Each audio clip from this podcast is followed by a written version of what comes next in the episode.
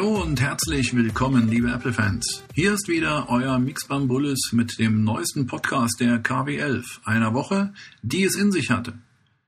Am Montag war es dann endlich soweit. Die heiß ersehnte Apple Watch wurde vorgestellt. Gemeinsam mit meinem Kollegen DD Ole 99 habe ich euch bereits am Abend der Keynote in einem Keynote Special die wichtigsten Momente der Präsentation näher gebracht. Dass es an diesem Abend aber auch noch ein neues MacBook, eine Preisreduzierung des Apple TV und Neuigkeiten zum Apple Pay gab, schien dagegen schon fast nebensächlich zu werden. Die Apple-Gemeinde ist also schon extrem gespannt auf den Verkaufsstart des neuen Gadgets der Apple Watch. Auch das neue MacBook wird wieder großen Anklang finden und sicherlich hohe Verkaufszahlen generieren. Nicht zuletzt aufgrund des neuartigen Anschlusses USB-C genannt, der kleiner und benutzerfreundlicher konstruiert wurde.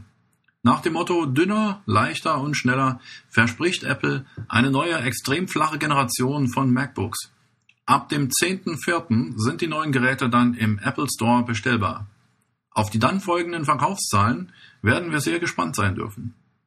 Just zum Erscheinen der neuen Firmware iOS 8.2 gab es bereits die ersten Aufregungen über ein angebliches Jailbreak-Tool, das es ermöglichen sollte, euer iDevice auf 8.2 entsperren zu können. Leider stellte sich dies aber als ein böser Fake heraus.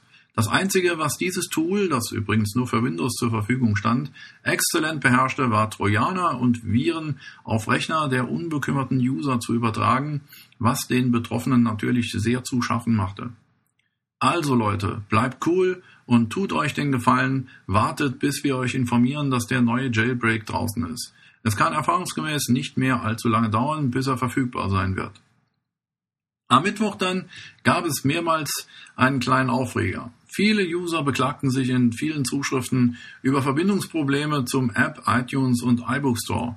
Apple arbeitete jedoch mit Hochdruck an diesem Problem, denn damit waren hohe Einnahmeeinbußen verbunden, da in diesem Zeitraum, in dem die Stores down waren, natürlich nichts verkauft werden konnte. Die Problematik wurde jedoch relativ schnell gemanagt und der Zugriff auf die Stores war wieder garantiert. Am Donnerstag dann veröffentlichte Apple die dritte Beta von iOS 8.3, für die man sich im Apple Beta Softwareprogramm registrieren konnte. Für iMessage wurde ein Spam-Filter integriert, mit dem sich Spam-Nachrichten nicht nur filtern, sondern auch direkt melden lassen. Siri bekam ein paar neue Sprachen spendiert, CarPlay wird kabellos nutzbar, es stehen eine Menge neuer Emojis zur Verfügung und es gab auch Neuigkeiten für die Telekom-Kunden. Sie können nun wählen, ob Sie LTE 3G oder 2G für Sprach- und Datennutzung aktivieren möchten.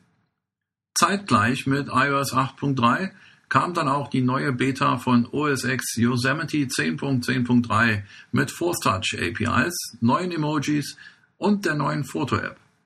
Force Touch bringt eine neue Dimension von Interaktivität auf den Mac. Das neue MacBook verfügt ja bereits über das Force Touch Trackpad, mit dem es möglich ist, anhand von eingebauten Drucksensoren überall auf dem Touchpad klicken zu können. Auch die Empfindlichkeit des Drucks lässt sich personalisieren und per Force Click eine ebenfalls hinzugekommene Geste, neue Aufgaben wie zum Beispiel das schnelle Einsehen einer Landkarte, einen kurzen Blick auf eine Datenvorschau oder einfach die Definition eines Wortes hervorzurufen. Eine Kombination aus Klick und nochmaligem stärkeren Druck auf das Touchpad realisiert dies. So Leute, das war's wieder für diese Woche. Also alles in allem eine Woche, die es, wie ich bereits am Anfang des Podcasts erwähnte, in sich hatte. Viel Zünd und auch viel Gesprächsstoff hat sie uns beschert und wir schauen gespannt auf die nächste Woche im Apple-Universum. Mehr Informationen zum Podcast oder zur täglichen News findest du online unter eiszene.com. Wir freuen uns auf dich.